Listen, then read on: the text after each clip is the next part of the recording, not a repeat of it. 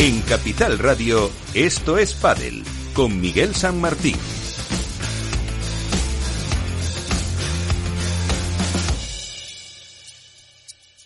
Y con eh, Félix Franco en la parte técnica que casi dos meses después eh, vuelve a ponerse con nosotros para llevar los mandos de este programa, así que si suena algo mal es culpa suya, como, como suele pasar. Pero bueno, ya estamos aquí todos para mm, llevarles un poquito lo que ha pasado en los últimos siete días en el mundo del pádel, eh, su relación con el tenis, torneo de Buenos Aires, que ha pasado en Malmo, eh, bueno, antes de ir a las noticias, vamos a saludar a nuestros eh, compañeros. empezamos con Alberto Bote, la dormilona de As, eh, Padel Club, en ese podcast de Padel. Alberto, ¿qué tal? Muy buenas. Miguel, compañeros, ¿cómo estáis? Buenas noches. Álvaro López, Padel Spain, ¿qué tal? Muy buenas. Hola, muy buenas noches a todos. Nacho García, Padelazo, ¿qué tal? Muy bien, muy buenas. Hola, ¿qué tal? Y iba a decir también en Lucky Losses con Alberto, que han vuelto a su cita también los lunes a las ocho y media de la tarde en, en Twitch. Y como siempre, Iván Hernández, Contrapared, ¿qué tal? Muy buenas. Hola, muy buenas noches a todos, compañeros. Pues lo primero, con muchos temas, es eh, precisamente ponernos en antecedentes, conocer de qué irá luego la tertulia y también les avanzo que al final del programa hablaremos un ratito con Cecilia Reiter, que anunciaba su retirada. Pero antes, eh, como siempre, la actualidad.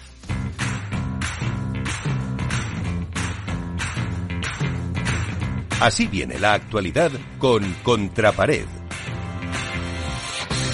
¿Por dónde empezamos, Iván? Bueno, yo creo que la noticia más importante extradeportiva que hemos tenido esta semana ha sido el intento de OPA hostil que ha intentado la Federación Internacional de Tenis de intentar aglutinar al pádel dentro de su organización, por decirlo de alguna manera, viendo que el pastel del pádel pues está generando dinero, está generando recursos y es un deporte que ha subido bastante en los últimos años. Y bueno, el pasado lunes, ayer mismo, día 14, en Glasgow, pues hubo una asamblea general de la ITF en la cual uno de los puntos del día era la, el intento de absorción, por decirlo de alguna manera, o de control de por parte de la ITF de, del pádel y otros deportes de cualquier cosa que fuera de la raqueta, ya sea pádel, piqueball, otro deporte americano que está poniendo mucho en auge, de intentar controlarlo. Bueno, gracias, no sé si gracias a Dios o gracias a las propias federaciones de tenis que votaron en contra de, de esa misma resolución en la cual, eh, pues bueno, según hay un documento por ahí, hay un 60-40% las votaciones fueron 60% en contra y 40% ah, perdón, 60% a favor y 40% en contra. Eso no da los dos tercios que exigían los estatutos de la Federación en eh, eh, perdón, la Federación eh, de Tenis para conseguir los los objetivos, por tanto salió rechazada esa opción. Ahora veremos cuál es el siguiente paso, tanto de la Federación Internacional de Padel como así ha salido la Federación Española de que van a intentar hacer algún tipo de acción, no sé, sabemos si judicial, al chat o lo que sea, o si eso a lo mejor Nacho nos puede informar a lo mejor algo mejor, si la Federación Internacional de Tenis tiene más opciones de seguir intentando este acoso y derribo a un deporte que para mí no tiene nada que ver el tenis con el pádel. Me imagino que a lo mejor Nacho o, o Alberto tiene algo más de información en el sentido si hay una segunda oportunidad o más oportunidades por parte del tenis de intentar absorber el pádel. Eh, por la parte deportiva, pues bueno, hemos tenido un torneo que se ha sido el de Suecia, en Malmo. Ahí hemos tenido a dos compañeros eh, eventuales, por decirlo de alguna manera, o de pasada por Malmo, que nos pueden informar un poquito de la situación de, del estadio, el ambiente y todo, que han sido Alberto Bote y Álvaro López, que fueron a un evento de, de Babolat, en el cual pues hicieron la presentación de la pala de Juan Lebrón para el año que viene. Deportivamente hablando, decir que Juan Lebrón y Ale Galán ganaron a Sancho Tapia en tres sets, 4-6, 6-1, 6-2, en su, lo que era su quinta final, y en la cual en finales van ganando eh, Sancho y Tapia todavía 3-2, pero en semifinales van ganando Lebrón y Galán, me parece que son 7-3. El aspecto femenino me encantaría destacar eh, Gemma y Ala, Gemma y, Ale contra Paula Yari ganaron en dos sets, en lo que para mí ha sido uno de los mejores partidos de pádel femenino del año. Yo no sé si de los últimos dos años, pero así de este año. Pese a ser un, un partido de solo dos sets, la intensidad, el juego, la dinámica, la presión, la técnica, la táctica de ese partido creo que superó todas las expectativas. Hemos visto partidos de estas cuatro jugadoras a tres sets, pero no tan vibrantes y con tantos golpes. Eh, que, que, a mí me llamaron muchísimo la atención. Me gustaría luego que comentáramos entre todos la pista de Mambo. Unos decían que era muy lenta, otros decían que no estaba mal. Yo creo que para mí ha sido la pista perfecta, ni muy lenta ni muy rápida para que el deporte del pádel eh, pudiera llegar a un punto tan álgido de, de deportividad, de, de esfuerzo de, y de puntos enormes.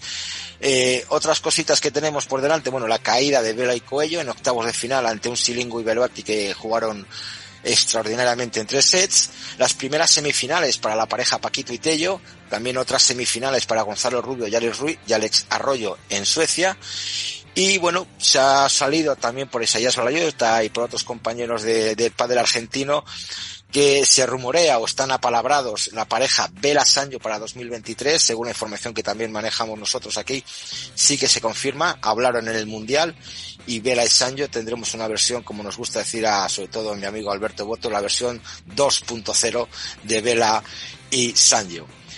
Nos metemos de pleno en el World del Tour de Buenos Aires y nos encontramos de nuevo a, parejas ya extintas, por decirlo de alguna manera, como Tello Chingoto, que será en su Last Dance, a Paquito y Yanguas, que Paquito vuelve otra vez a la izquierda en lo que puede ser su último torneo a la izquierda, Lamperti y John Sanz vuelve, y otro mmm, pareja que vuelve después de su rotura eh, un poquito traumática, que es la de Garrido y Campañolo Veremos a ver cómo se desarrolla la rural. Gracias a World del Tour vamos a poder verlo en la aplicación de, de World del Tour durante todo el torneo. No vamos a tener que tirar de, de Movistar o de otros canales externos es algo que se agradece, igual que las de Suecia.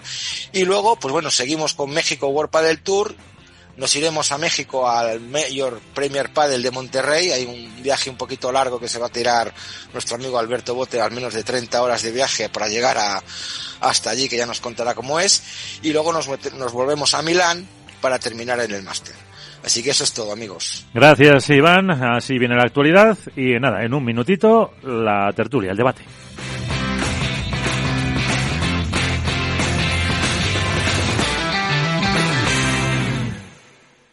En Capital Radio, esto es Padel.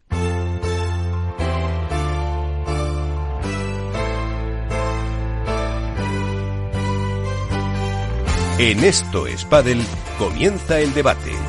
Y empezamos eh, con Alberto Bote, Álvaro López, eh, Iván Hernández y Nacho García.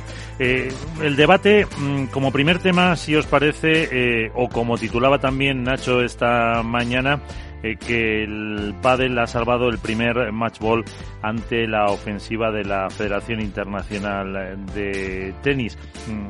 Era una OPA en toda regla, eh, se veía que tenía lo mejor visos de no continuar. ¿Qué quieren o qué pretendía hacer el eh, tenis? Eh, Alberto Nacho, por referencias que os ha apuntado Iván, ¿qué podéis decir de esto? Bueno, que se arranque Nacho, ¿no? Que al final es quien ha escrito y descrito a, eh, a la vez mejor la, la situación. Eh, pero bueno, para poner un poco en contexto, eh, el tenis llevaba tiempo avisando a nivel interno que veían el pádel eh, una potencial amenaza y ayer se decidía el futuro no del pádel eh, vinculado eh, al tenis. Y parece que de momento vamos a poder mantener la independencia y, y la libertad que, que, se presupone un deporte que para muchos, o para la gran mayoría, aunque comparte según qué similitudes, no tiene tanto que ver con el tenis. Sí, García. Bueno, básicamente, básicamente es eso. Al final eh, lo que ha querido, lo que ha querido, lo que trata de hacer el tenis, porque yo dudo que la ofensiva se haya detenido aquí.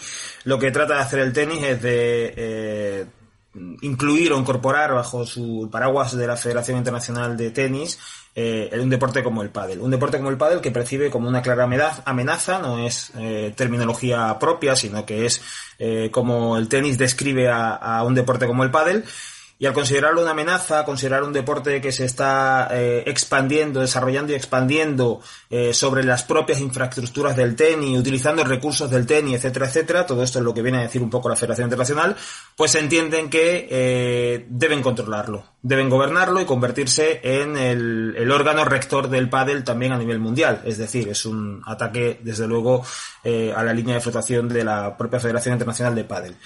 Esto mm, no es de ahora, viene de hace ya, de hace años, ¿vale? Lo que ocurre es que esta, este, este año, tampoco voy a contar todos los antecedentes, ya están escritos por ahí, pero, pero bueno, este año se ha acelerado todo, eh, fruto de los desencuentros que ha habido entre la Federación Internacional de Tenis y la Federación Internacional de Pádel para establecer una línea de colaboración, el tenis ha decidido pasar a la ofensiva y, un poco la Asamblea General de ayer lo que trataba era de modificar los estatutos de la Federación Internacional de Tenis para poder asumir el control del pádel a través de sus federaciones nacionales que ya tienen en gran parte de los territorios eh, el deporte del pádel bajo su control.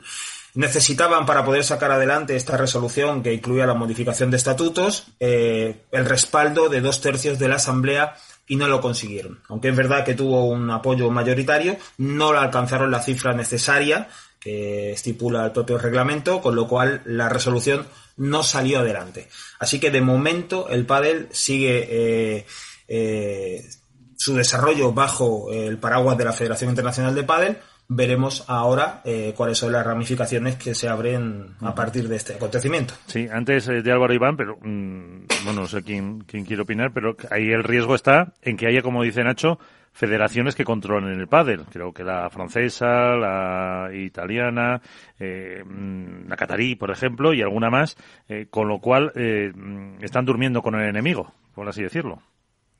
Entonces eso sería un primer cambio que a lo mejor debería hacer la FIP. Bueno, pero yo creo que, perdona Álvaro, yo creo que el dormir con tu enemigo también te hace ver el, el valor del enemigo, ¿no?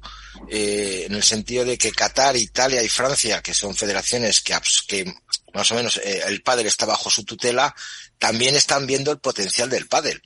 Entonces, a lo mejor ahí eh, ven que el pádel tiene progreso, ven que, ven que el pádel tiene proyección, que ven que el pádel tiene negocio, y, y estando como están, si tienen buena relación, pues pueden sacar partido las dos federaciones. bueno, no, te olvides, no te olvides, Iván, de todas formas, respecto a lo que cuenta Miguel San Martín, eh, estas federaciones de tenis que ya están integradas en la Federación Internacional de Padel, en concreto la italiana, la francesa o por supuesto la de Qatar, han sido capitales para que no salga adelante la resolución de modificación de estatutos en la Asamblea General de la del sí, sí, sí, claro, han hecho su poder y además en esas ciudades ahí, es donde está la clave de todo claro, esto. Y, y, Qatar ha tenido Doha, vamos, eh, Qatar ha tenido Premier Padel, Qatar ha tenido Mundial, Francia ha tenido Roland Garros. Eh, Italia ha tenido el foro itálico, o sea, son mm, potencias dentro del pádel, también dentro del tenis, pero que han tenido sus grandes torneos en, en un nuevo circuito. Entonces yo creo que ha sido uno de los pesos más importantes a la hora de que esta, de, que este proyecto de la ITF no saliera adelante. Obviamente habrá contado. Lo, llamativo de todo esto es que de los grandes escenarios que tiene el tenis eh, a nivel mundial, eh, el único que ha votado a favor, o que creemos que ha votado a favor de esa absorción, ha sido España. Efectivamente, el vicepresidente apuntaba Se supone que Francia, Francia, Italia, Estados Unidos y Australia, me parece, y no sé si Gran Bretaña, eh, han votado por la independencia del pádel. Eso es lo que nos han hecho llegar, yo creo, más o menos a todos, ¿no? Que es la percepción que se tiene eh, a nivel interno. Con lo cual, eh, evidentemente, eh, tiene un porqué, y es en este caso que comparte Federación, lógicamente, de tenis con la de pádel, pero sí que sorprende que la Federación Española de Tenis, eh, bueno, pues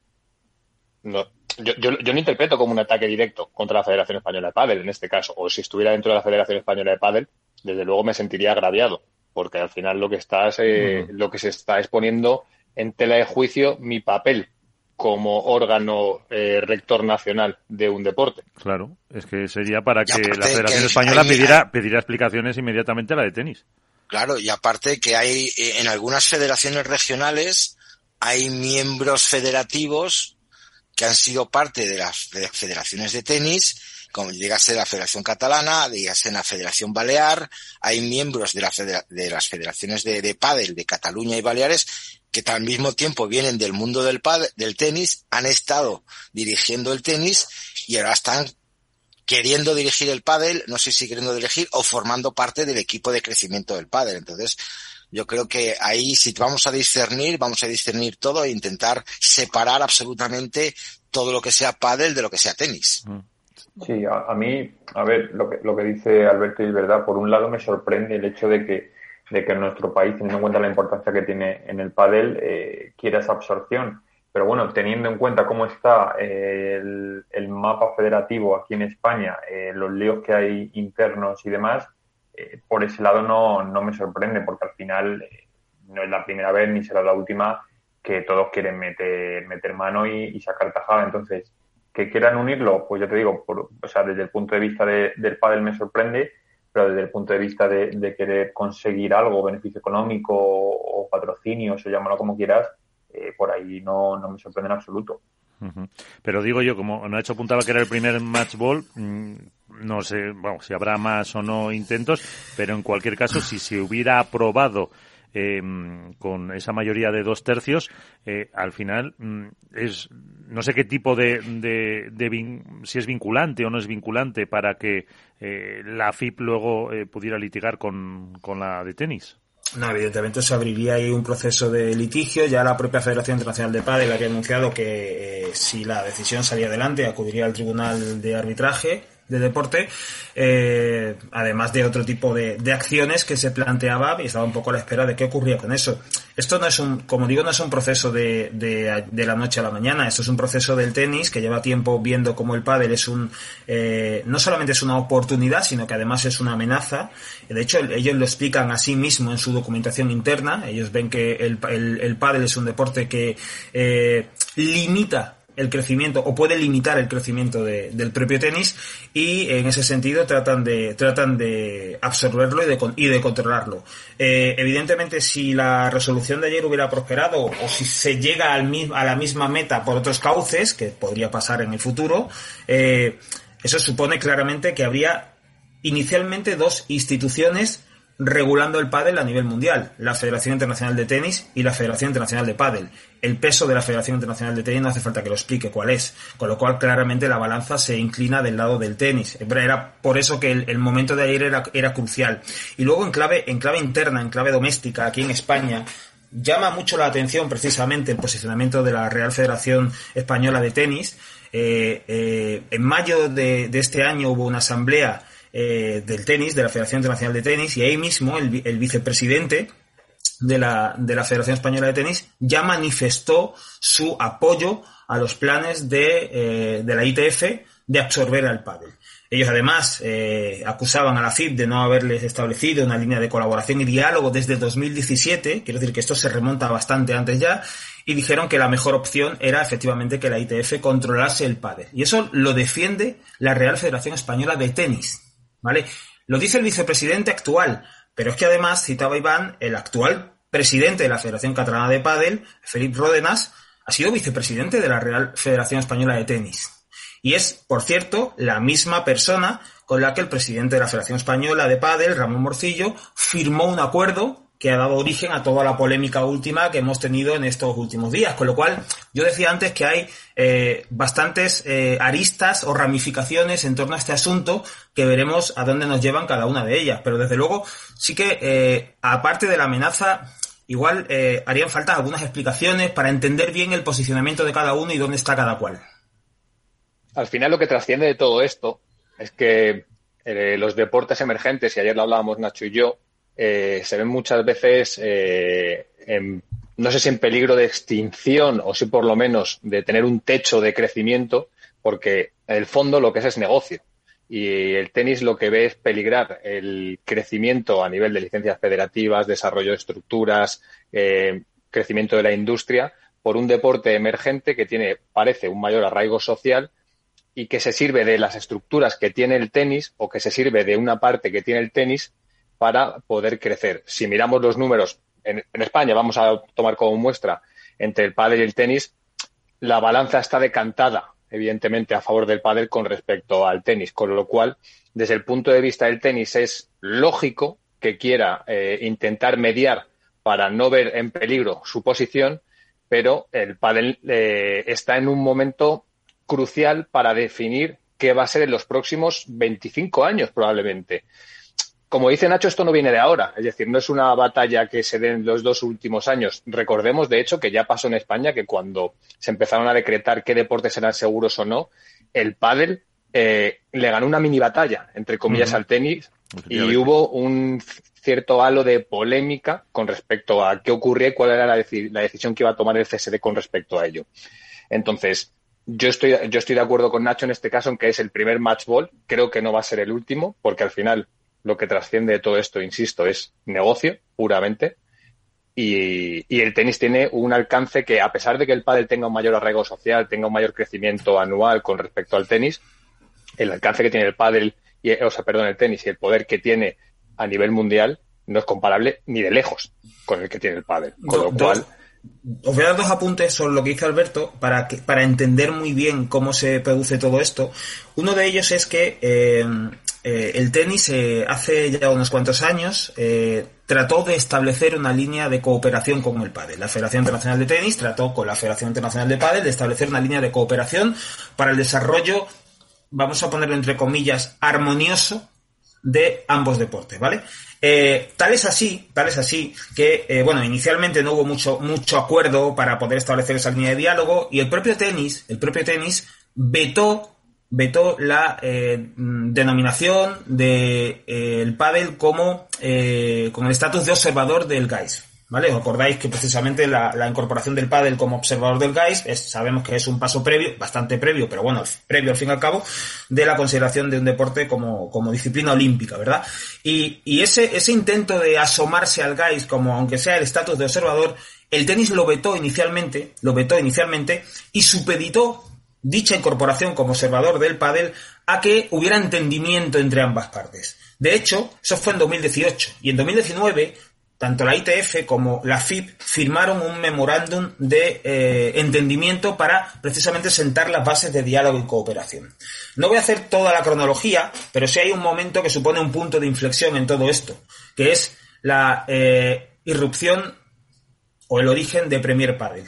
A la ITF no le ha sentado nada bien que Premier Padel aparezca, que federaciones tan potentes como la italiana, como la francesa y por supuesto eh, Qatar eh, se asomen y configuren un nuevo circuito de profesional de pádel, eh, un circuito que aspira en su, eh, claramente a ser hegemónico y eso, desde luego, ha acelerado los planes que el tenis tenía sobre el pádel. Pues eh, ahí. Eh, también está pasando con el golf, acuérdate. Que los cataríes también, quieren tienen hacer un su torneo paralelo con la PGA. Y Álvaro nos puede contar algo más de información. Mm y que muchos jugadores eh, que juegan a PGA se quieren ir a jugar el torneo de Qatar y han sido como quien dice con medio expulsados, ¿no? Pero yo creo que... En este caso les han quitado los, puntos y demás y les han, les han directamente vetado. O sea, no, no pueden jugar el otro circuito, salvo alguna prueba en concreto que digamos que es independiente dentro del propio circuito que ha habido hasta ahora, dentro del propio PGA, pero por regla general, de hecho, el propio Sergio García eh, está vetado y no puede, no puede participar. pero en ese sentido, porque, ¿no? porque no está auspiciado por la federación, ¿no?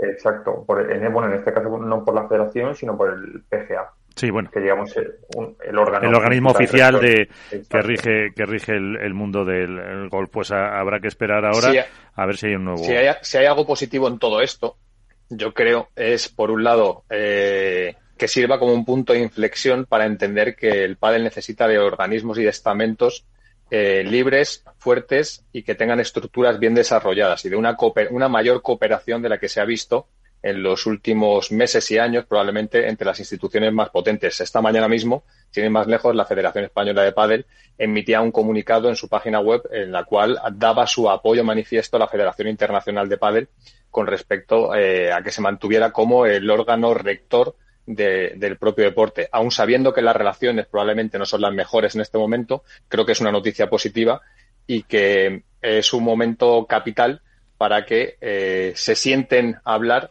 y, velen por la independencia de este deporte, porque en juego está el deporte en sí. Es que hace una hace falta, yo creo, una FIP, vosotros lo conocéis mejor, más fuerte, más estructurada, con unas bases más sólidas, con una estructura mm, más potente para eh, poder resistir estos envites.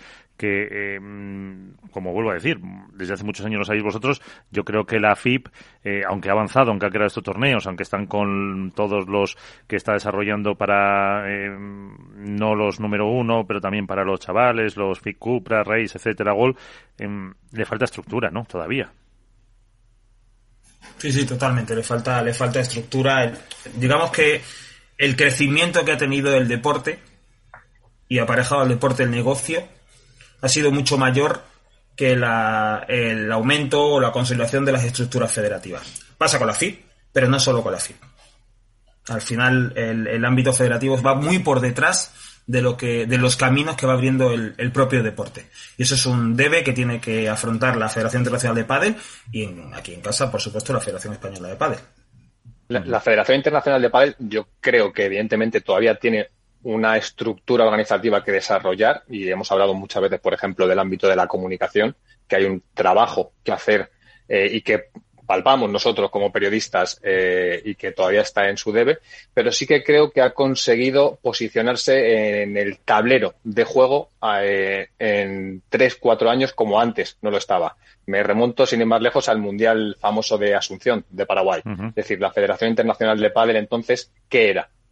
No era un, ente que existía, pero del cual no, ni se esperaba eh, ningún tipo de actuación, no se esperaba ningún tipo de respuesta y a día de hoy, en mayor o menor medida, sí que está asumiendo ese rol. Es cierto que tiene todavía eh, un margen de mejora y desarrollo abismal y, es evidente. Yo conozco cómo funciona la Federación Internacional de Padre porque evidentemente he trabajado eh, para ella en diferentes pruebas como el Mundial, pero eh, está en camino de ser la federación que necesita este deporte. Lo que pasa es que coincido en la lectura que hace Nacho. Es el deporte, especialmente en los dos últimos años, ha crecido tan rápido que probablemente eh, la FIM no ha, no ha, conseguido aguantar el paso y tiene que eh, ponerse a trabajar más duro todavía para poder sostener el crecimiento de un deporte que no puede dejar escapar porque si no es cuando se le va a poder descontrolar. Y a día de hoy creo que es una gran noticia que la FIP eh, sea un organismo fuerte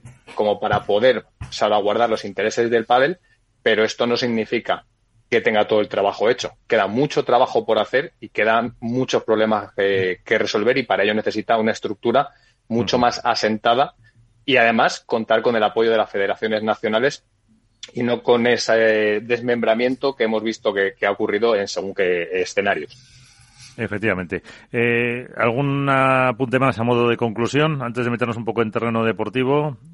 Eh, pues entonces, eh, si os parece, eh, antes de hablar un poquito de Buenos Aires, lo primero hay que felicitar a Alberto Bote, una vez más, porque ha eh, conseguido eh, la porra de la semana pasada de Estocolmo con eh, el triunfo de Galán Lebrón y de Yema y, Alejandra Salazar, que como decía Iván, uno de los mejores partidos de los últimos tiempos, de los últimos años para las chicas y con una batalla que se presenta también interesante para hacerse con el número uno porque la diferencia no son demasiados puntos. También es verdad que ahora las chicas tienen un, un pequeño parón en Huelpa del Tour.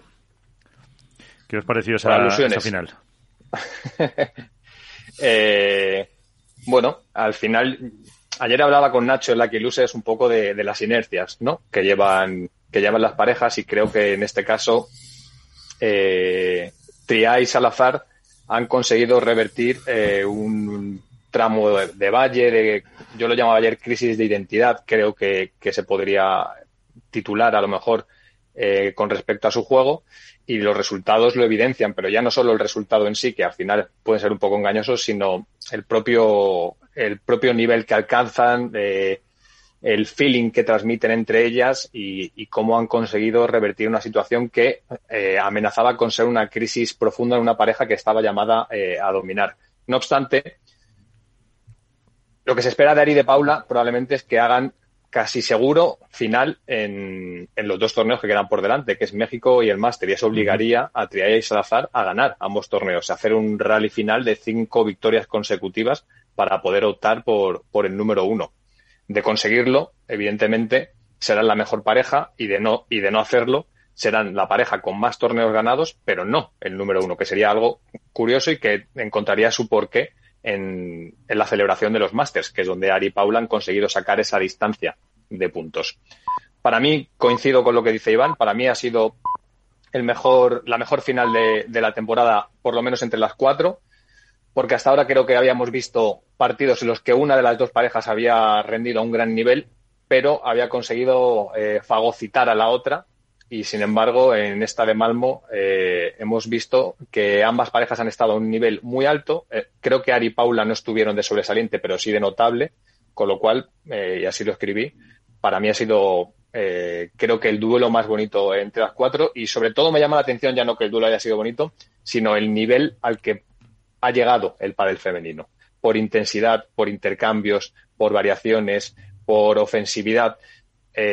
Hace cuatro o cinco años el pádel femenino caminaba por otro lado, avisaba con ser otra cosa, pero yo sinceramente me sorprende el nivel al que llegan a, a- rayar estas cuatro jugadoras y llevar el, el pádel femenino, que me parece de verdad que es muy, muy atractivo de ver y que creo que es la antesala de, de por dónde va a caminar en los próximos años. ¿Pero tú crees que la pista ayudó a, a este tipo de juego? Porque estamos acostumbrados a unas pistas excesivamente lentas o excesivamente rápidas que ayudan a, al contraataque rápido, al golpeo de Gemma. Tampoco se vio tanto, tanto remate fuerte de, de Gemma, una jugadora que tiene de las mejores bandejas del, circuito y, el uno de los mejores remates.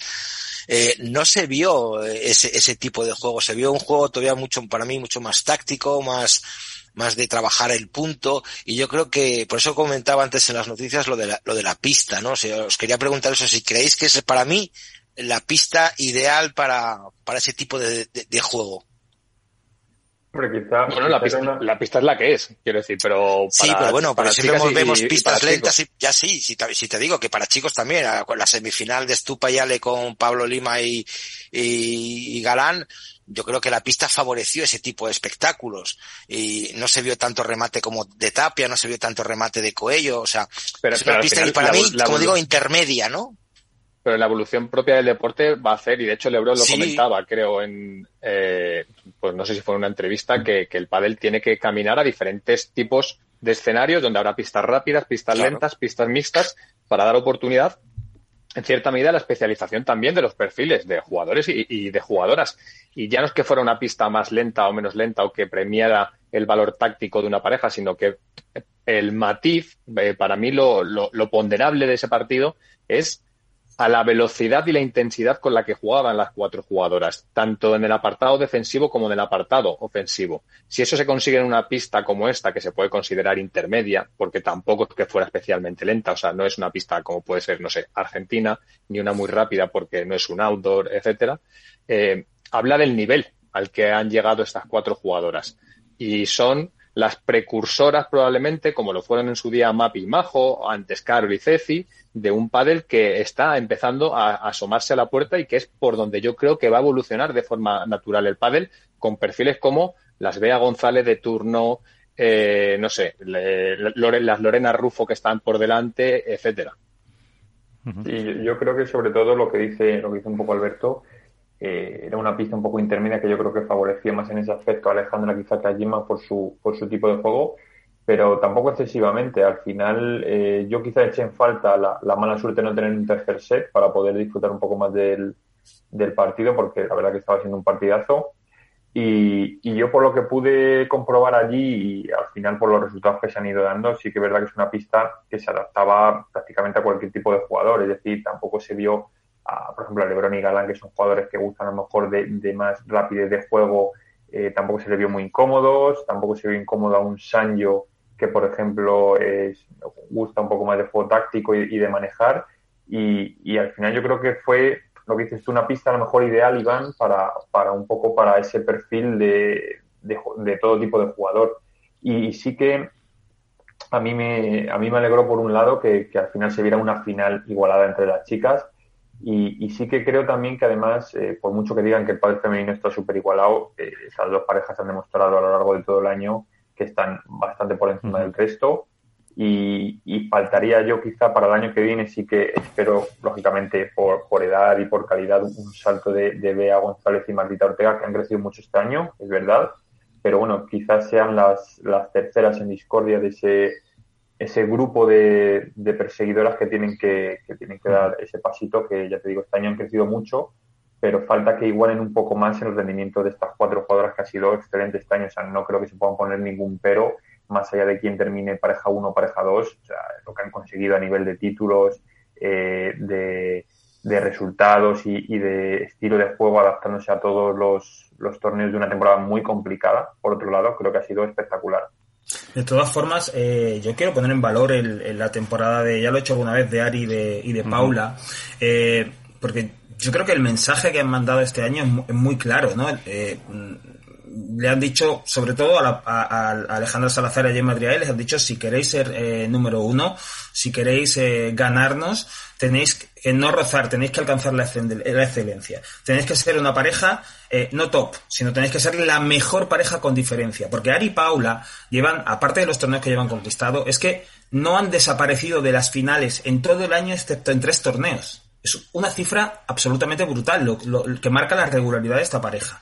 Es un mensaje muy claro a Alejandra y a Gemma y les han dicho, eh, cualquier descuido, cualquier bajón, pero no un bajón, un bache que desaparezcas tres torneos y caigas en primera ronda, no, no, es simplemente un tropiezo en semifinales. Cualquier cosa que no sea rozar la excelencia y estar a tope, te va a impedir alcanzar el número uno. Y de hecho, a día de hoy, no son número uno y tienen, eh, lo tienen a su alcance, pero no dependen de ellas mismas. Eh, depende de ella misma, pero también del rendimiento de, Ari y de Paula, que son las que ocupan ahora mismo la primera plaza. Entonces, yo quiero poner en valor lo que, lo que, lo que estas dos jugadoras han hecho. Además, lo hablaba el otro día con, con Alberto, dos jugadoras sobre las que en su momento, cuando se unieron, eh, había o teníamos muchos prejuicios porque las veíamos eh, sin romper, veíamos la irregularidad de Paulita y no tanto los valores que tiene, veíamos que Ari eh, venía de haber sido, entre comillas, tutelada durante varias temporadas por jugadoras con más experiencia o a la sombra de y no sabíamos si estaba preparada para ocupar el escenario y llevar las riendas de la pareja. Pues todo ese tipo de dudas las han, ido despejando y se están midiendo ahora a una, a una pareja que si no estuvieran ellas hubiera arrasado por completo el circuito. Y hoy en día no solamente no lo ha arrasado, sino que ni siquiera están en el número uno. ¿eh? Pero por eso decía yo, Nacho, que lo que presuponemos del final de temporada es que Ari y Paula van a alcanzar las finales, porque es lo que dice su temporada y que va a obligar a Alejandra y a Gemma, si quieren ser las número uno, a ganar los dos torneos que tienen por delante y hacer un rally final de cinco victorias consecutivas. Por delante queda un Open que reparte, eh, son mil puntos, y el Master Final que creo que reparte 1.300 más o menos y 700 y pico para las finalistas, con lo cual el margen que es de 600 puntos no les daría con ser finalistas probablemente y semifinalistas eh, entre ambas parejas. Es que las, las lleva al límite y las lleva, como dice Nacho, a ser la mejor pareja del año. De lo contrario, Ari y Paula van a ser las número uno. Y Gemma y Ale necesitan. Luego, a ver, eh, hay que se pueden hacer cábalas, eh, evidentemente. Si una pareja se descabalga, eh, todo cambia. Pero dada la, el recorrido que tienen ambas parejas, es que no hay mucha más matemática posible. Ahora mismo se sacan solo 1.650 puntos, ¿eh? Y quedan dos torneos, un torneo, el torneo de, quedan dos torneos. México y el máster, como ha dicho Alberto, sí. México y el máster, entonces posibilidades hay. Otra cosa es la evolución. Recordemos, perdón, el año pasado en México, que era una pista muy lenta, muy cansada, muy, muy, con mucho calor, humedad. Entonces ahí ese juego no vamos a ver el mismo que hemos visto en, en Suecia.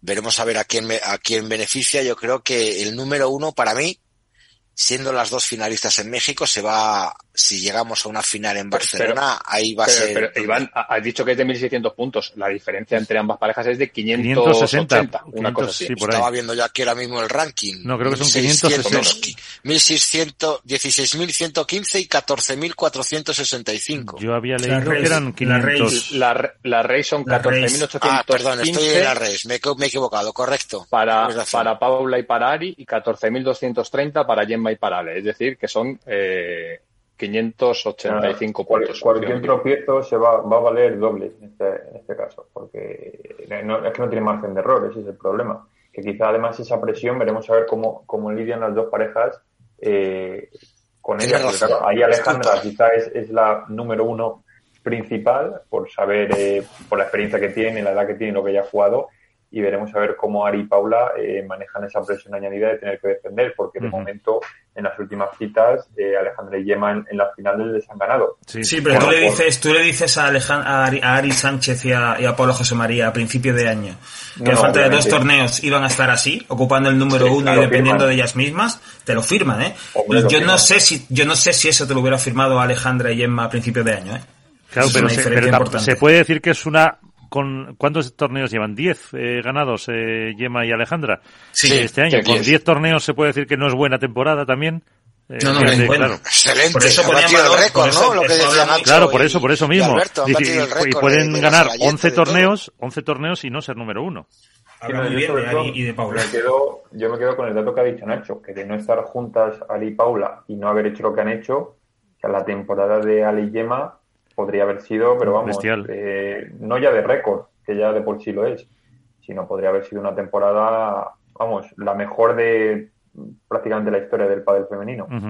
sí. Es que, de hecho, de hecho si, si Salazar y Triay ganaran los últimos cinco torneos, llevan tres y ganaran los dos que quedan, que uno de ellos sería el Master Final, tendría que hacer cálculos, pero probablemente me estarían obligadas también a batir el récord de victorias consecutivas que tienen MAP y Majo en 2017, que creo que están en 30 partidos consecutivos ganados. pues fíjate. Y, dicho esto, dicho todo esto, Miguel, por cierto, ¿eh? y aquí es cuando yo eh, tengo que hacer un apunte, y es que es una verdadera lástima que un año más no haya eh, modalidad femenina en, la, el Máster de Buenos Aires. En la rural. Eh, donde ya prácticamente está definida la carrera por el número uno en el cuadro masculino y sin embargo todo está abierto en el femenino y no tenemos competición femenina en el Máster de Buenos Aires. Pregúntaselo a Alessandro Borges, ¿por qué no quiere a las chicas? No, es una... Mándale un WhatsApp primero, Iván. No, me tiene bloqueado, lo siento. es una... Solo hay, hay una exhibición nada más de chicas. A la no sé si hay exhibición este año. Sí, sí, hay exhibición porque Ceci, por ejemplo, va. Sí, bueno, pues Esteban Erone dijo que era el último año en el que no había modalidad femenina del Buenos Aires Master y que para 2023 sí que había. Sí, es el último año que tienen contratado. Claro, o sea que el año que viene a lo mejor ya no ya no organiza Lisandro el, el de Buenos Aires. el año que viene sí, igual que va a organizar eh, organiza Paraguay, Chile, lo organiza su empresa y luego obviamente el de Buenos Aires, pero bueno, supuestamente es el último año, 2023, luego tendría que renovar todos para poder poder ejecutar eh, el 2024 en adelante. Todos los contratos con las, con las, con las ciudades habituales, como quien dice, dígase Buenos Aires, dígase Barcelona o Madrid o incluso, el propio máster de Valladolid, terminan en el 2000, en diciembre del 2023. Luego veremos a ver si se renuevan o no. Y, porque claro, tendrán que empezar negociaciones. Hombre, se dijo que en Valladolid eh, había, eh, se escuchó que habían no renovado solo hasta el 23, sino que habían puesto alguno más antes de que empezara la, la, el máster de este año. Eso dijo. Yo lo, que lo que sé es que el contrato termina en 2023 con todo, porque lo tiene Madison. No ten en cuenta que es una empresa privada, no lo tiene con, con, un acuerdo privativo con el ayuntamiento. Madison y el ayuntamiento son los que apostaron por por este proyecto y claro, el contrato es hasta 2023. Luego veremos hasta en adelante si sigue World del Tour, si sigue Madison o si nos metemos en un Mayor de Premier Padel o un P1 de, Premier Padel. Por ahora veremos a ver. Supuestamente tenemos asegurado el 2023. Eso. Y, y Padel en Valladolid, eh, seguro. Em, hemos hablado de las chicas, vamos a hablar de los eh, chicos. Eh, más de lo mismo porque ahora también, eh, fíjate, las parejas que muchas compitieron en, en Estocolmo ahora no son ni parecidas en eh, Buenos Aires. Eh, con el número uno ya asignado de, o asegurado, mejor dicho, para eh, Lebron y Galán, ¿qué alicientes podemos ver en el Buenos Aires y qué nos ha dejado Estocolmo? Hombre, yo con lo que me quedo con Estocolmo, aparte de la victoria de Juan y Ale, que les confirman como número uno, por desgracia tenemos que hablar del padre en cosas para mí negativas. Eh, la entrevista que le hizo Nacho Palencia a Juan Lebrón en semifinales contra Estupa y, Lima levantó ampollas en, las redes sociales y como siempre con el mismo objetivo. Eh, Juan Lebrón, Hoy nuestro querido compañero Nacho ha vuelto a sacar otro articulazo tremendo de, Juan Lebrón, de esa situación, desgranando el segundo a segundo de eso. Yo lo puse bien claro en Twitter. Yo creo que hay formas y formas de preguntar las cosas. Creo que, que hay que valorar primero al ganador también puedes elogiar al perdedor, pero yo creo que lo primero que tienes que hacer es alabar al ganador y yo creo que ahí Nacho Palencia para mí se equivocó en la forma de, de preguntar. Cierto es que la, la, entrevista está, o lo que aparece en redes está cortado. Al principio Estupa, eh, a Lebron eh, sí que halaga a sus compañeros, por como siempre lo hace, pero creo que la insistencia de Nacho Palencia a un jugador como Lebron, que sale a 2000 pulsaciones después de un partido, que le insistan tanto en, en eso, yo creo que para mí Lebron estuvo de una forma correcta diciendo, vamos a ver, tú me dices que ha habido siete estupas, pero para devolver las bolas de siete estupas hemos estado solo un galán y solo un Lebron. Entonces yo creo que ahí, como siempre, el punto de mira se pone en Lebron, que si sale, si se sale del tiesto, que si se calienta, pero yo creo que para mí lo dejo aquí, la, la razón se lo tengo que dar esta vez a, a Juan Lebrón, extradeportivamente hablando, porque luego la final, yo creo que un 6-1, 6-2 refleja mucho el potencial de esta pareja que defensivamente sigo diciendo en los últimos cuatro programas el ascenso de Lebron en la bandeja. Ahora se ha inventado o, o, sea o está abusando a lo mejor más de ese golpe tan bonito que está haciendo de la bandeja invertida. Eh, es algo increíble lo que está haciendo. Y bueno dejo ahí mi opinión sobre sobre el aspecto de la entrevista y el aspecto deportivo. Yo sobre el deportivo ahora comentaréis pero yo eh, sobre la entrevista no he visto completa. Si es verdad que a lo mejor debería haberlo hecho pero eh, a ver, eh, todo el mundo sabe cómo es Lebron. Yo creo que Nacho Palencia puede preguntar eh, efectivamente lo que quiera. También él puede responder como, como quiera. Lo que pasa que si es, eh, si no me equivoco, la entrevista que también eh, escucha el pabellón eh, y demás, eh, la insistencia, una vez que dos veces te ha, te ha, dicho Lebron, si sabes cómo es, pues ten un poco de mano izquierda para llevarlo por otro lado. Pero vamos, eh, en este caso em, estaría, faltaría más eh, que Nacho Palencia no pudiera preguntar lo que quisiera. Cosa no, que, por no ejemplo, que cosa, que, lo ya, cosa que, que, cosa que, por ejemplo, en el fútbol, quiero decir, en el flash interview que hay en el fútbol, no se puede preguntar lo que no se, se, quiera. Puede. Está muy, muy, muy determinado las preguntas que se pueden hacer, muy acotadas, los temas que no se pueden sacar y con eh, vetos importantes para el que se sale del, del tiesto. Del guion.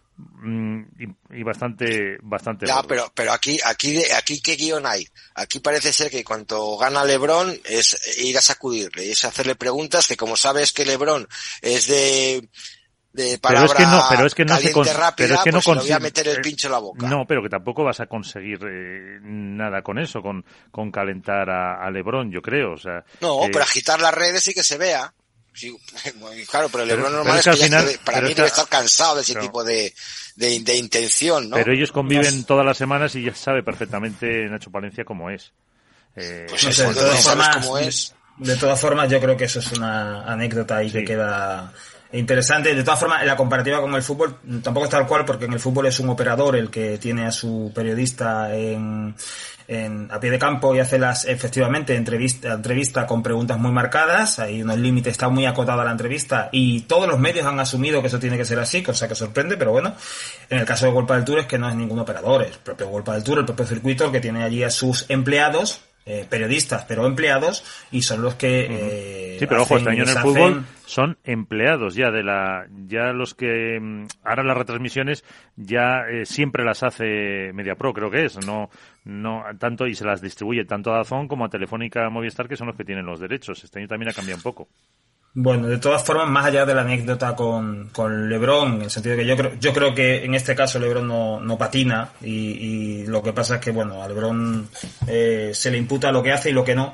Pero más allá de eso, yo creo que en el plano deportivo, eh, la situación, a mí lo que me deja Suecia y tengo interés en ver cómo van a responder los jugadores en Buenos Aires Eh, la conclusión que me deja es que el lapso en el que se han disputado tanto el P1 de Egipto como el Mundial ha hecho bastante daño, ha castigado bastante a los jugadores. Yo creo que hemos visto eh, derrotas sorprendentes o, sonadas en, Suecia, eh, fruto yo creo que de, ese, de ese tramo en el que los jugadores han estado cruzándose en medio planeta, disputando partidos a horas en los que en un sitio era de día y en otro era de noche, y después de una carga además de, de una temporada muy muy exigente y, bueno yo creo que eso sí de alguna manera hay que eh, no sé si hacer reflexionar a quien corresponda para que esto no ocurra porque tiene visos de que se va a repetir el próximo año pero desde luego sí que yo interpreto un poco lo que ha ocurrido en Suecia parte de eso lo interpreto como, como el desgaste que han sufrido. Y dicho, tres, eso tres semanas van a estar en Sudamérica cuando vuelvan a Milán van a venir con un jet lag de AUPA como meterse en una pista. dicho eso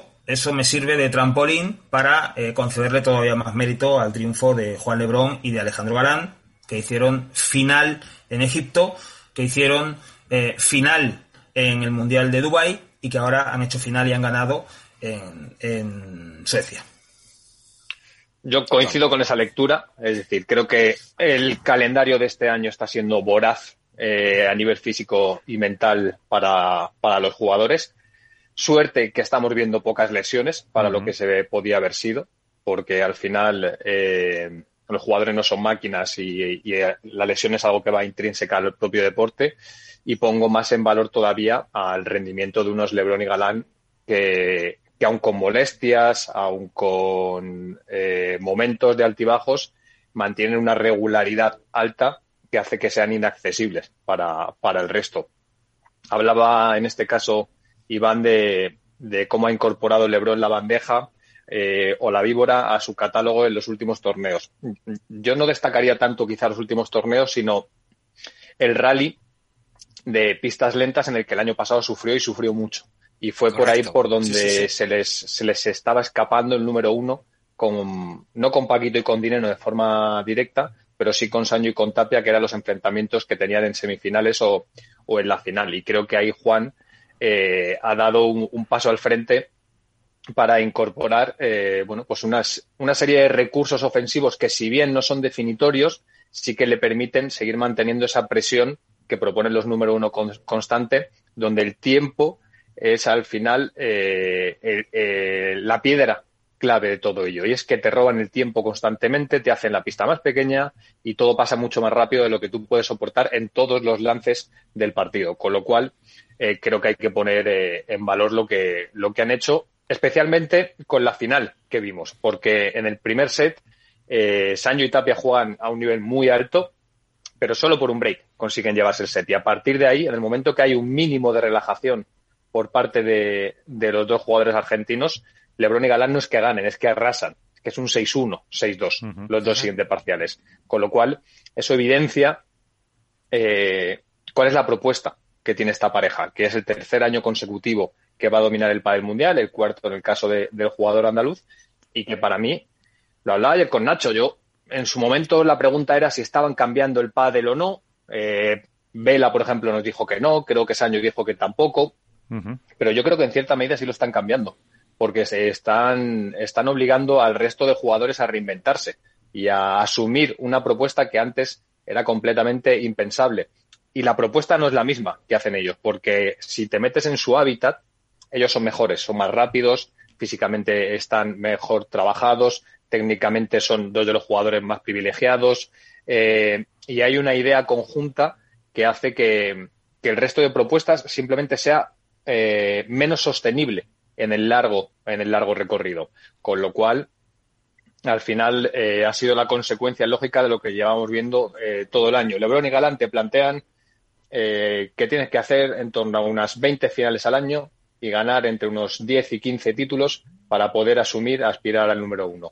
Si hay otra pareja que asume el reto, habrá pelea por el número uno. Si no, todo depende de ellos. Álvaro.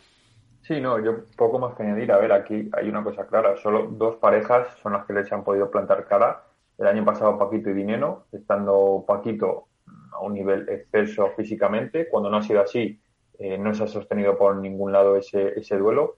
Y este año, eh, Tapi Sanjo. Eh, y sobre todo, en, quizá en, torneos donde la pista no estaba lógicamente tan, tan rápida.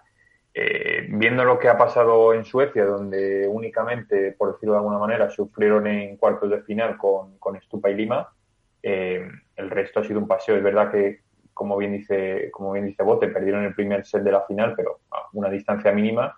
Pero a partir de ese momento, o sea, el rendimiento que han tenido, yo creo que es cuando se quieren poner a jugar, eh, son imbatibles. Cuando están con el viento a favor, o sea, no hay ahora mismo una pareja que les pueda sostener ni físicamente eh, por los, las bolas que recupera eh, Galán, que Lebron también lógicamente desde la derecha, pero Lebron quizás eh, se ha metido ese, esa faceta más ofensiva, ese, ese talento, esa magia que despliega a cuenta gotas, pero que cuando, cuando está enchufado es un jugador también imbatible y, y, es muy complicado. Y este año, bueno, como bien decía Alberto, les está aguantando el físico y demás, pero también por la pretemporada que este año ha sido bastante larga. Pero de cara al año que viene veremos a ver, yo lo he dicho ya muchas veces, cómo estará el tema de las lesiones y del físico.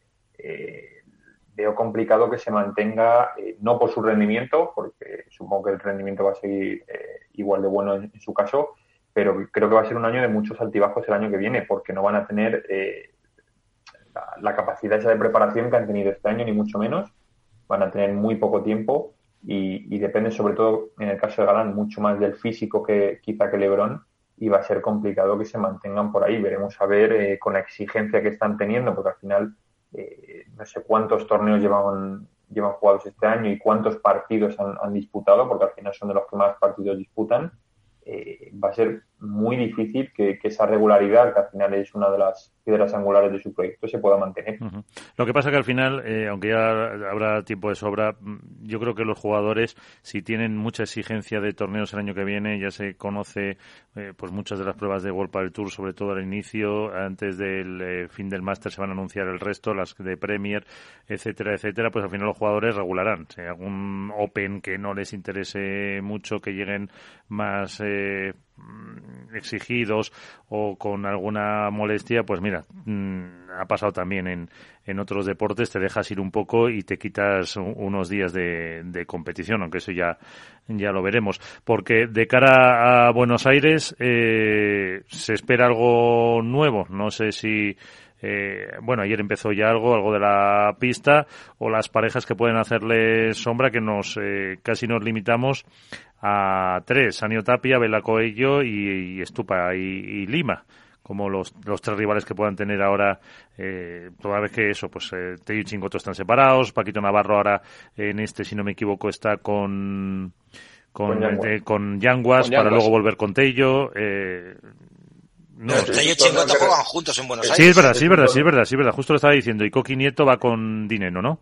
Es un torneo que al final abre mucho. O sea, volvemos a hace dos, tres torneos que estaban todos cambiados, que vuelve a abrirse la terna de aspirantes, eh, más allá del rendimiento de, de Campañolo y Garrido, que veremos a ver eh, cómo sale cómo sale eso, pero otra vez, por ejemplo, Paquito, que digamos ya había probado en el, en el drive y demás, eh, con más de un apuro, y lógicamente todavía le falta rodaje en esa parte, pero bueno, ahora vuelve otra vez con otro compañero distinto y a cambiar de lado y, bueno, pues eh, yo creo que se abre mucho, que esto al final pues favorece a los de siempre, a los que están más arriba, y creo que va a ser un torneo de, bastante sorpresa, porque además la pista ha cambiado mucho, eh, totalmente diferente, y veremos a ver, pero yo creo que el rendimiento y, sobre todo va a haber muchas sorpresas en este. Lo que está claro que va a haber campeones nuevos. O repite Paquito o repite Dineno, pero en ninguno de los dos no.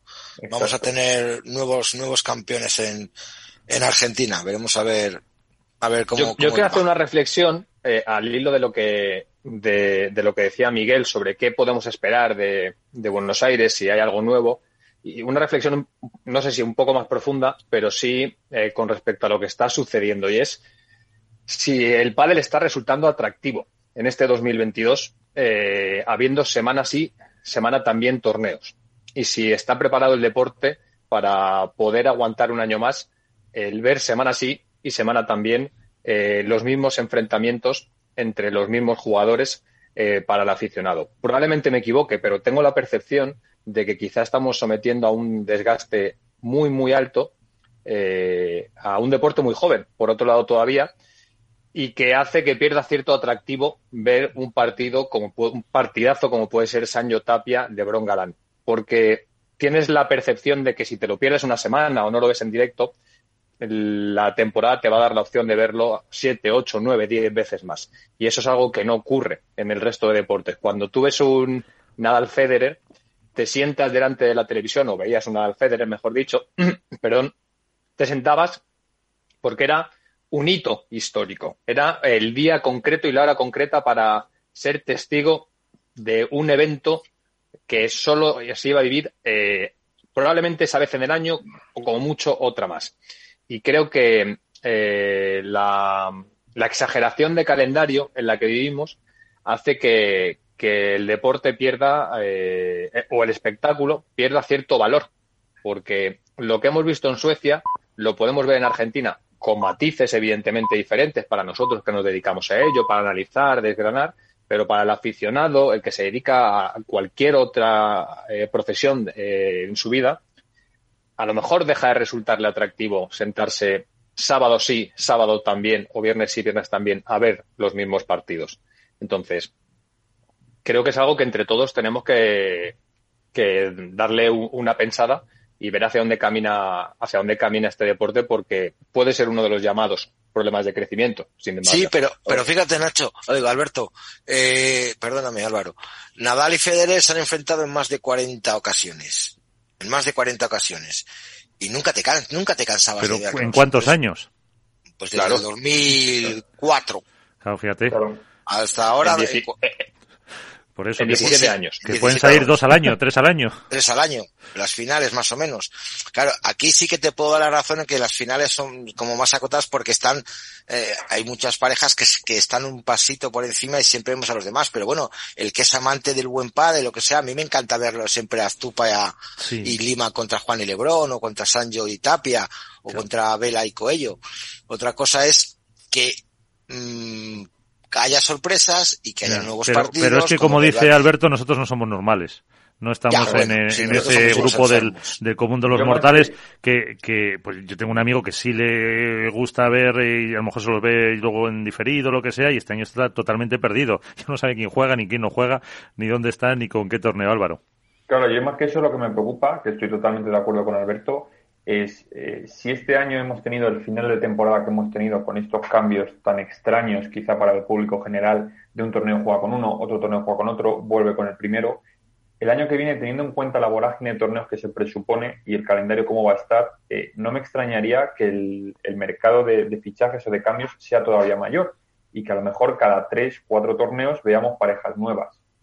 Por un lado, espero que no sea así y que los proyectos se puedan mantener eh, por resultados y demás, pero claro, si no dan resultado, a lo mejor los jugadores se cansan incluso antes y podamos ver, eh, pues ya te digo, muchos cambios y quizás nuevas parejas que favorecerán a los que están arriba tanto cambio, pero sí que podamos ver eh, tanto viernes como sábados eh, duplas nuevas, no te digo casi cada torneo, pero sí a lo mejor con más asiduidad de lo que estamos acostumbrados.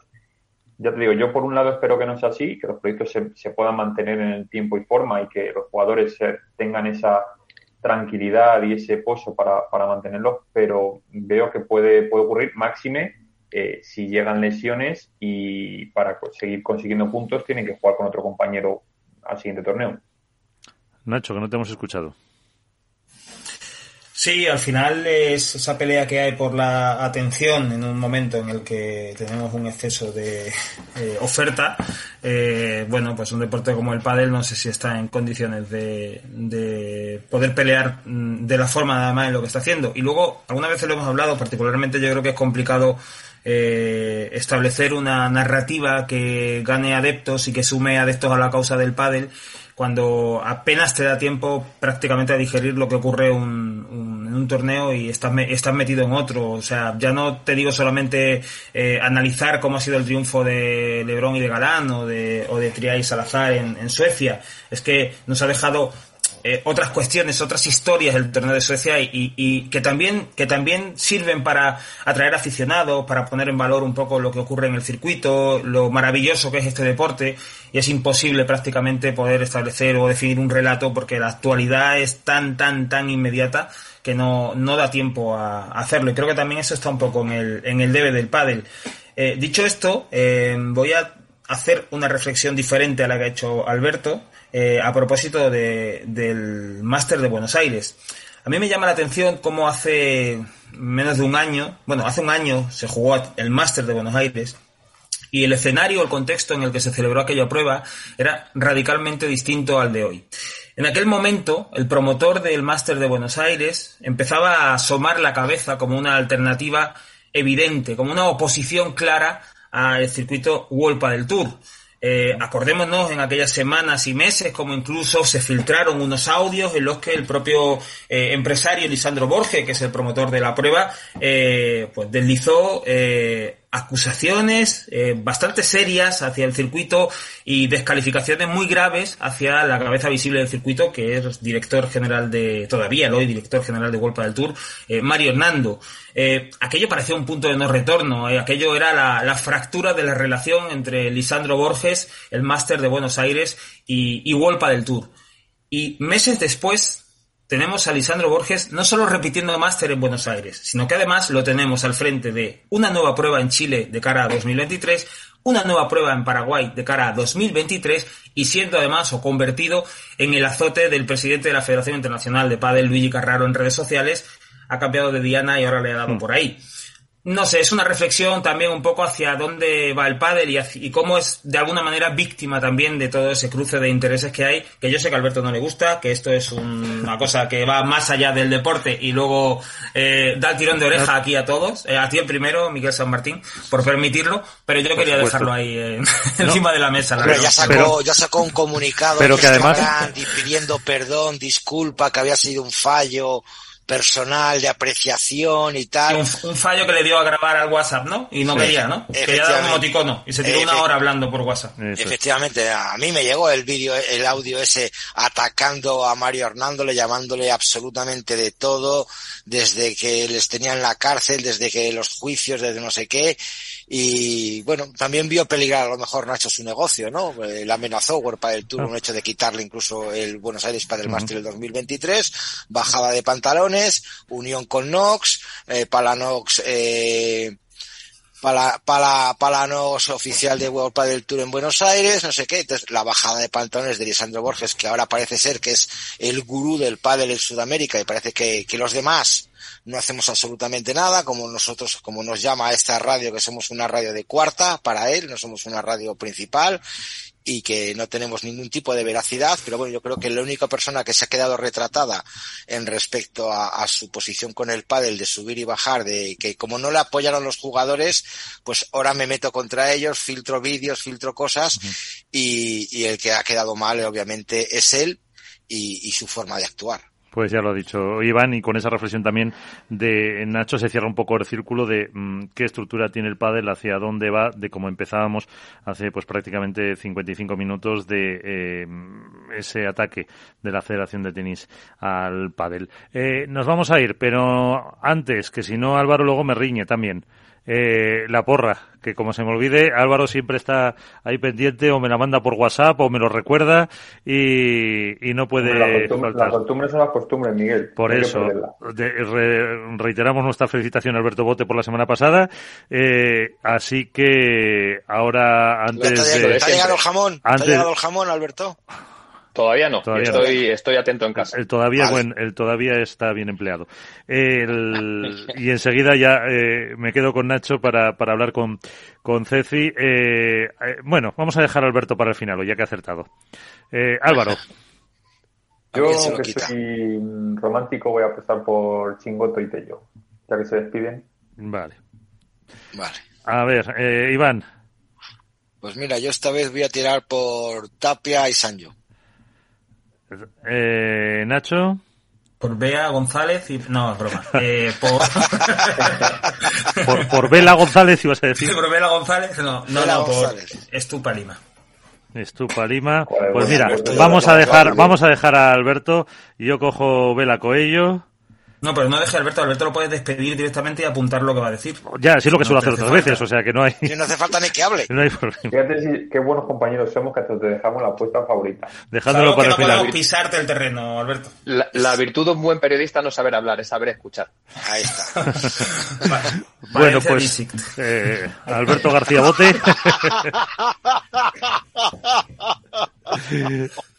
bueno, señores, que, nos vamos. Eh, muchísimas gracias por pasar este rato con nosotros, así entretenido. Espero que les haya gustado. Eh, y ahora hablamos con una gran campeona, con Ceci Reiter, que se retira. Hasta la próxima semana. Adiós.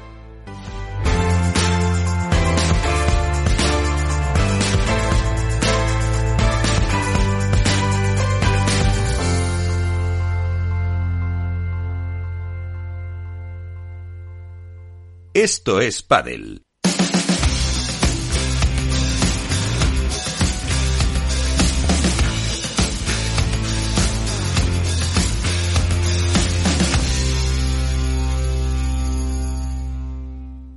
Voy a leer unas palabras que no son eh, mías. Dice, y de pronto llega el adiós, finaliza el partido, su última actuación como jugadora profesional y sirven de despedida sus lágrimas entre abrazos de sus compañeras, porque cuando un deportista se retira, inmediatamente los rivales dejan de serlo. Son las primeras líneas que han escrito una persona, en concreto Nacho García, Padelazo, sobre la retirada de Ceci Reiter de las eh, canchas. Eh, un hasta luego porque seguro que va a estar eh, muy implicada en este deporte. Ceci Reiter, muy buenas, gracias por estar con nosotros. Hola Miguel, nada, gracias por invitarme. Y te digo con nosotros porque eh, cuando has leído esto te ha hecho llorar un poquito, has puesto en redes sociales, ¿no? Sí, sí, se lo comenté a Nacho que fue como una puñalada al corazón. Creo que tiene algo especial siempre con la pluma y, y cuando lo leí esta mañana me volví a emocionar. Pensé que ya no me quedaban lágrimas, pero evidentemente sí me quedan algunas todavía por, por derramar. Entonces, ¿cómo llamamos a Nacho? Mm, ¿A- a asesino, intento de homicidio? ¿Cómo lo dejamos? Asesino literario le podemos poner. Ah, vale. Eh, Nacho García, ¿qué tal? Aquí tienes a Ceci Hola, ¿qué también. Muy buena, hola Ceci, ¿qué tal? ¿Cómo estás? Hola Nacho, muchas gracias. No De corazón. No le retirado el saludo ni nada todavía, ¿no? No, todavía no, creo.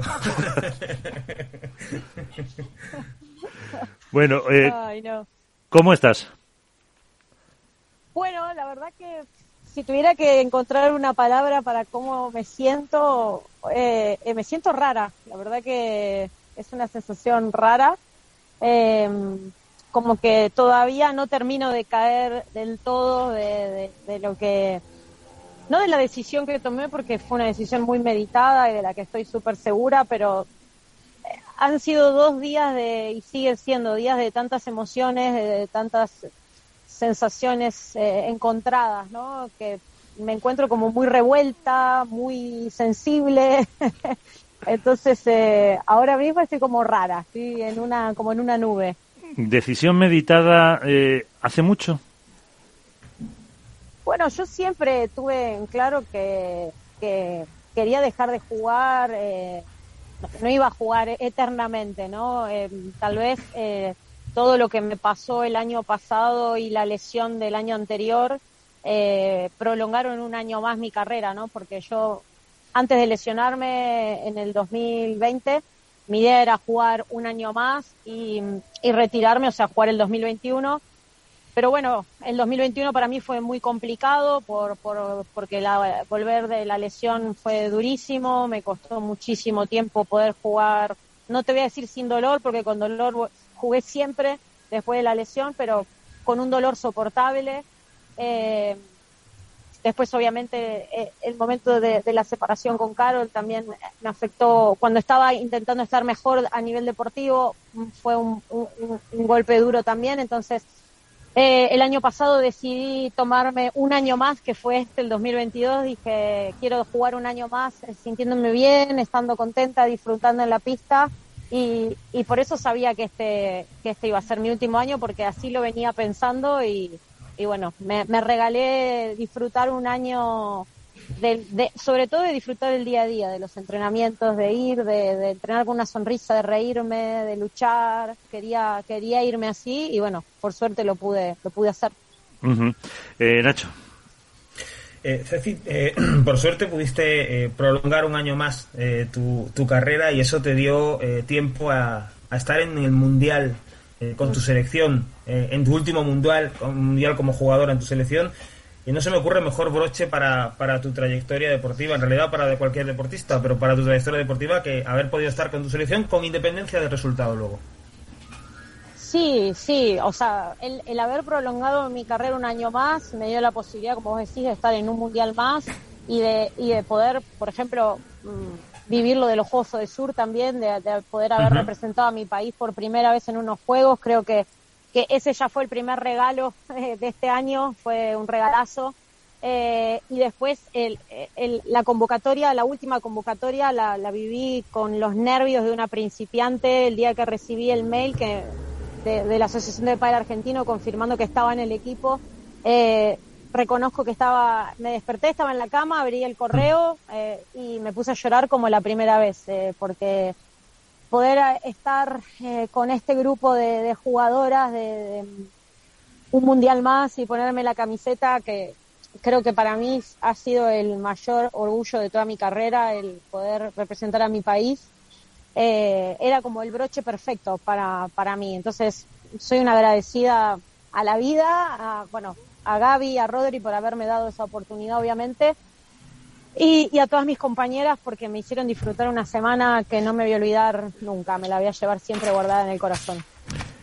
Como dice Nacho, ¿te consideras una, bueno, como dice Nacho en su texto, ¿te consideras una superviviente del, del pádel? Eh, bueno, yo diría, creo que sí, que me parece que el, el, artículo de Nacho me hizo emocionar porque creo que no hay mejores palabras para describir lo que fue un poco mi carrera, ¿no? Eh, siempre supe que tuve claro cuáles eran mis limitaciones. Eh, nunca me consideré y de hecho no lo soy. No, me, era no era la mejor de mi generación, ni era la más talentosa ni la más habilidosa.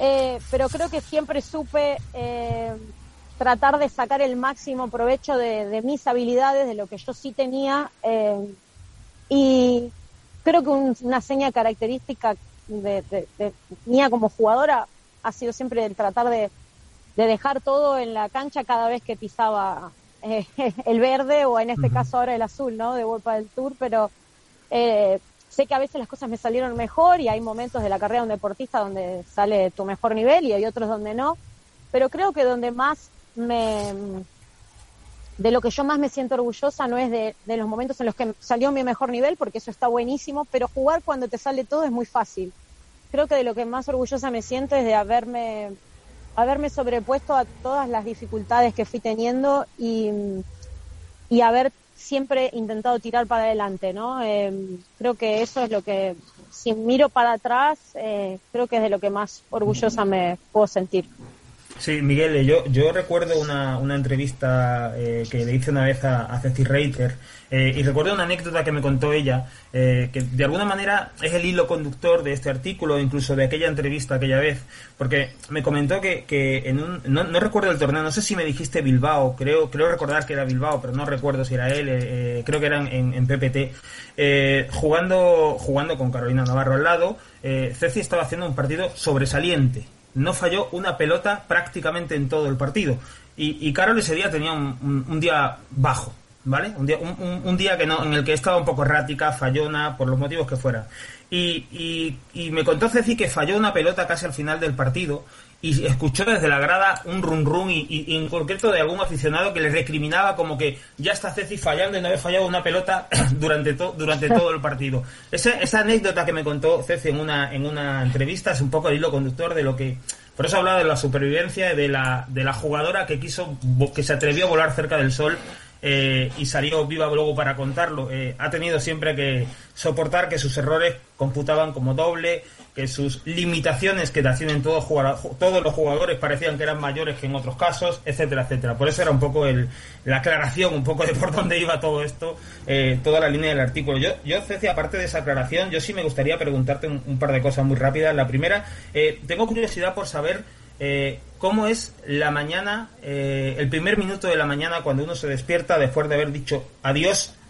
No te voy a decir a tu actividad profesional, a tu vida en realidad. O sea, son dos décadas y pico eh, dedicada completamente a, a competir y con todo lo que eso supone.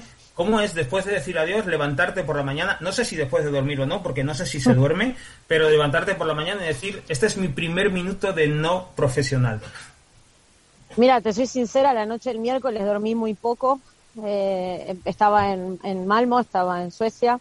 Eh, decidí quedarme esa noche ahí, no, no intentar volver ese mismo miércoles porque eh, pensé que quería disfrutar de los últimos momentos de cenar con mis compañeras, eh, desayunar al día siguiente con ellas también. Y ya te digo, dormí muy poco porque estuve con el teléfono intentan, intentando, intentando contestar que es imposible a tanto cariño que me sobrepasó por completo. Eh, y cuando me levanté, eh, insisto, no terminaba de ser consciente de lo que había pasado. Me levanté temprano porque sabía que Vir y Patti desayunaban a las siete y media. Entonces me levanté, agarré mi mate, me fui a desayuno, estuve desayunando con ellas, después me pasé a la mesa de la gemela Sánchez Alayeto, después me pasé a la mesa de Lucía Sainz y, y, bueno, mi mañana tuve la suerte de poder compartirla, mi, mi mañana del después tuve la suerte de poder compartirla con esas personas especiales que, que me llevo del deporte y que y a las que quiero hacer una mención especial porque por ahí en el caso de Vir es una amiga más eh, que no con la que yo no tuve que competir en mi mejor momento no pero tanto con Patti como con Eli con las palabras que me dedicó con las gemelas con Lucía.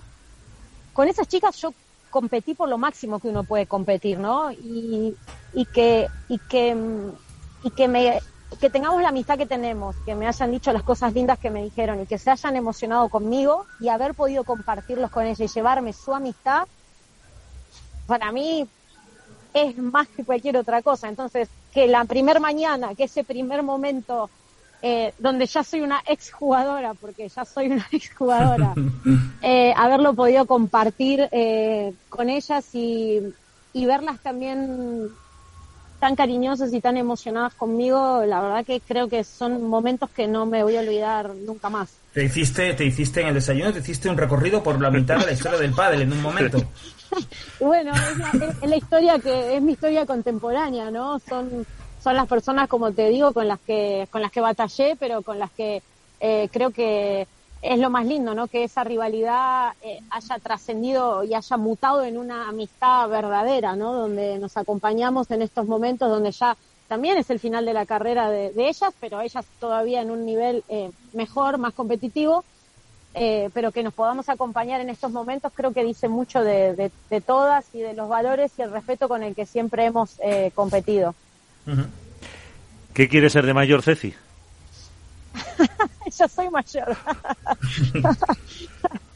no, no sé, no sé, yo ya siento que siento que soy una afortunada de verdad y, y no le quiero pedir más nada a la vida. Me dejó disfrutar de tantas cosas, ahora solo quiero solo quiero poder ser feliz, eh, disfrutar de mi familia que todos los momentos que yo, toda esta gran carrera, estos lindos momentos que viví con el pádel me alejó de, muchos momentos compartidos con ellos, entonces hoy lo que quiero es eh, ser hija, ser hermana, ser eh, sobrina, ser, eh, ser tía, quiero vivir la Ceci persona. Obviamente que va a haber una Ceci profesional porque de algo tengo que vivir, pero siempre va a ser relacionado con el pádel porque como dije, el pádel fue mi pasión, es mi pasión y va a ser mi pasión siempre. Entonces, eh, siempre voy a estar cerquita de, del deporte. O sea que todavía no, pero todavía no lo has decidido. Sí lo tengo, sí lo tengo decidido, pero no lo puedo contar todavía. Ah. Hay que esperar un poquito. Bueno, bueno.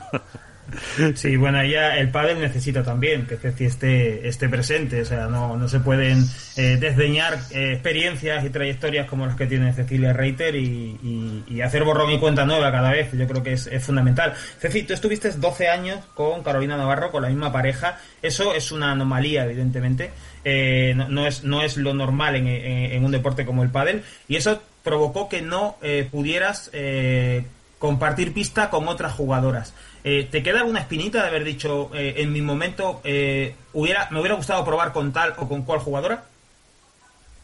No, porque mira, te soy sincera, con las jugadoras que, que, me hubiese gustado jugar, tuve la suerte de jugar. Con Patti uno jugué un año entero antes de jugar con, con, Carol, con Carolina.